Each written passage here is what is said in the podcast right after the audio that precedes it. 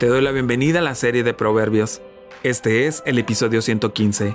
En esta ocasión estudiaremos el capítulo 26 de los versos 17 al 28.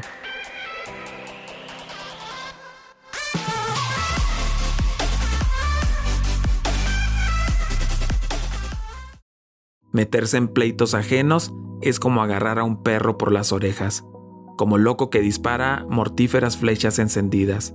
Es quien engaña a su amigo y le explica, Tan solo estaba bromeando. Sin leña se apaga el fuego, sin chismes se acaba el pleito. Con el carbón se hacen brasas, con la leña se prende fuego, y con un pendenciero se inician los pleitos. Los chismes son como ricos bocados, se deslizan hasta las entrañas, como baño de plata sobre vasija de barro, son los labios alameros de un corazón malvado. El que odia se esconde tras sus palabras, pero en lo íntimo alberga perfidia. No le creas aunque te hable con dulzura, porque su corazón rebosa de abominaciones.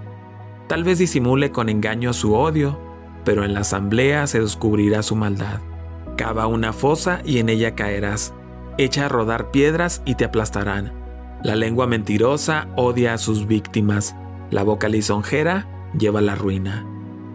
Este grupo de versos gira alrededor de los trastornos del dicho y del hecho. Agarra las orejas o la cola según la Septuaginta de un perro es buscar el gruñido del perro y quizás la posibilidad de ser mordido. Así es el buscapleitos. Para captar la figura, si no le ha pasado a usted, pregunte a alguien a quien sí le ha pasado. Averigüe el resultado de tomar a un perro por las orejas.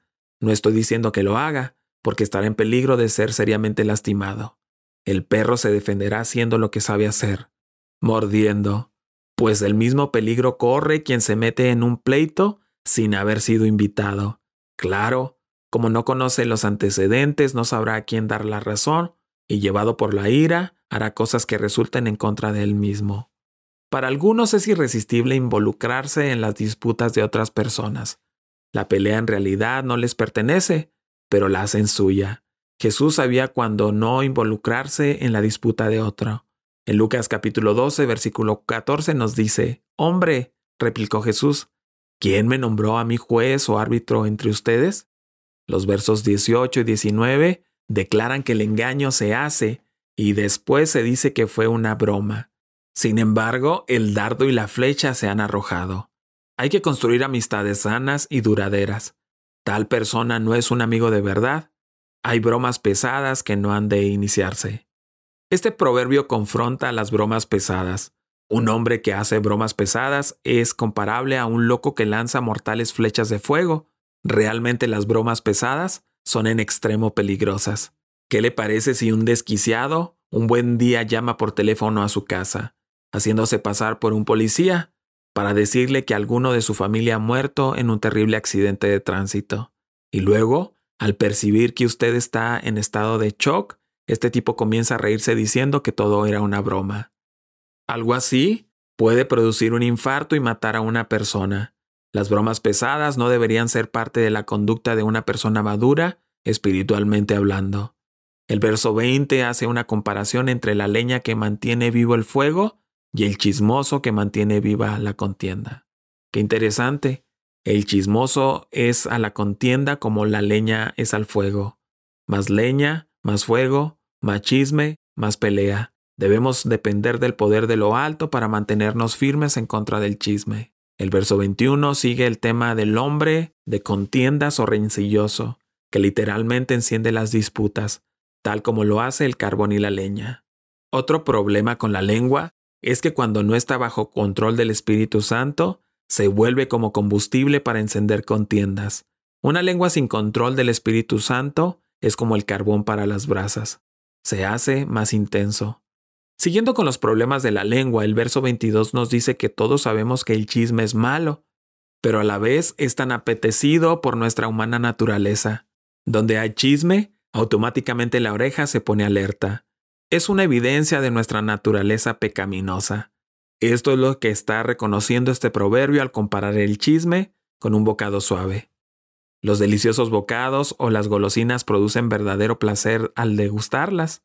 De la misma manera, los chismes producen verdadera satisfacción a nuestra naturaleza pecaminosa. En el verso 23 se reitera el tema de la maldad de los labios y el corazón, una combinación frecuentemente. Se comparan con las escorias de plata arrojadas sobre el tiesto. El que dice cosas lindas pero no las siente, no es de corazón, es uno que tiene labios lisonjeros y corazón malo. En el fondo es hipócrita, esconde su verdadera intención detrás de las hermosas palabras que habla con su boca. Es como un plato de barro, pero que ha sido recubierto por plata, para dar la apariencia que fuera todo de plata. Así es el lisonjero o el que esconde odio detrás de un bonito discurso. El verso 24 al 26 subraya la actitud del que aborrece. Externamente se ve pacífico, mientras su interior y después sus labios hacen engaño. Hay un contraste entre las palabras del individuo y las siete abominaciones de su corazón. Hay un dicho que reza, contra siete vicios hay siete virtudes, así Dios da los recursos para evitar los vicios. El verso 24 nos enseña que una persona que se excede en las alabanzas a otra persona, es muy probable que esté escondiendo el odio hacia esa persona. Por eso dice el proverbio que en su interior maquina engaño. Cuidado, amable oyente, con aquellas personas que se exceden en alabanzas. Puede ser que en el fondo esté odiando. En el verso 25 trata de las personas que esconden su odio detrás de hermosas palabras. El proverbista aconseja que no se le crea a la persona que excede en los halagos. Lo que está pasando en el corazón de la persona que esconde su verdadero carácter detrás de una máscara de un hablar amigable es un engañador. De esta manera ha llegado a la plenitud de la maldad.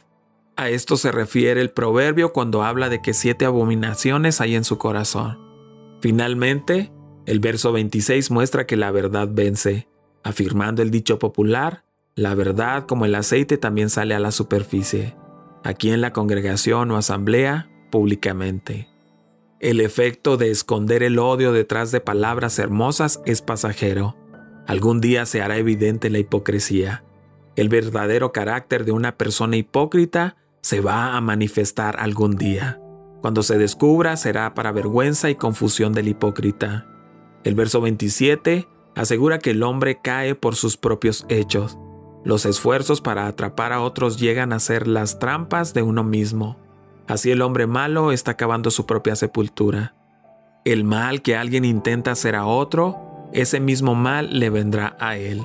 El mal que una persona intenta hacer a otra es como un boomerang. En su tiempo va a volver a la persona que planifica el mal para causar un grave estrago.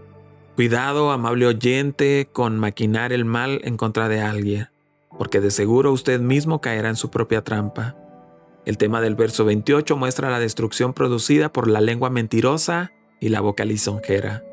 La adulación es otra forma en que la lengua mentirosa trae la ruina. Su boca halagadora construye orgullo y manipula a los demás con fines engañosos. El corazón del asunto está expuesto en el verso 28, con el hecho de que el engaño, ya sea que hiere o calma, es odio práctico, ya que la verdad es vital y el orgullo fatal para las decisiones correctas. El amor falso demuestra ser verdadero odio. Ora por sabiduría para descubrir la trampa. Por principios de gracia se nos eleva por encima de vanas alabanzas. Por abnegación, por la capacidad de estar contentos e incluso agradecidos sin tales adulaciones. Esta será nuestra seguridad. La mentira es una arma efectiva para lastimar a otra persona. De igual manera, la lisonja también es una arma efectiva para arruinar a otra persona.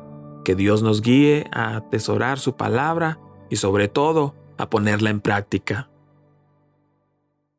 Te invito a que sigas con nosotros estudiando el libro de Proverbios. Cada día subimos un capítulo nuevo en las principales redes sociales. Puedes encontrarnos como Comunidad Capital en Facebook, en YouTube y en Instagram. Siéntete libre de buscar todos nuestros contenidos en Internet. Estoy plenamente convencido de que serán de mucha ayuda para ti y tu familia.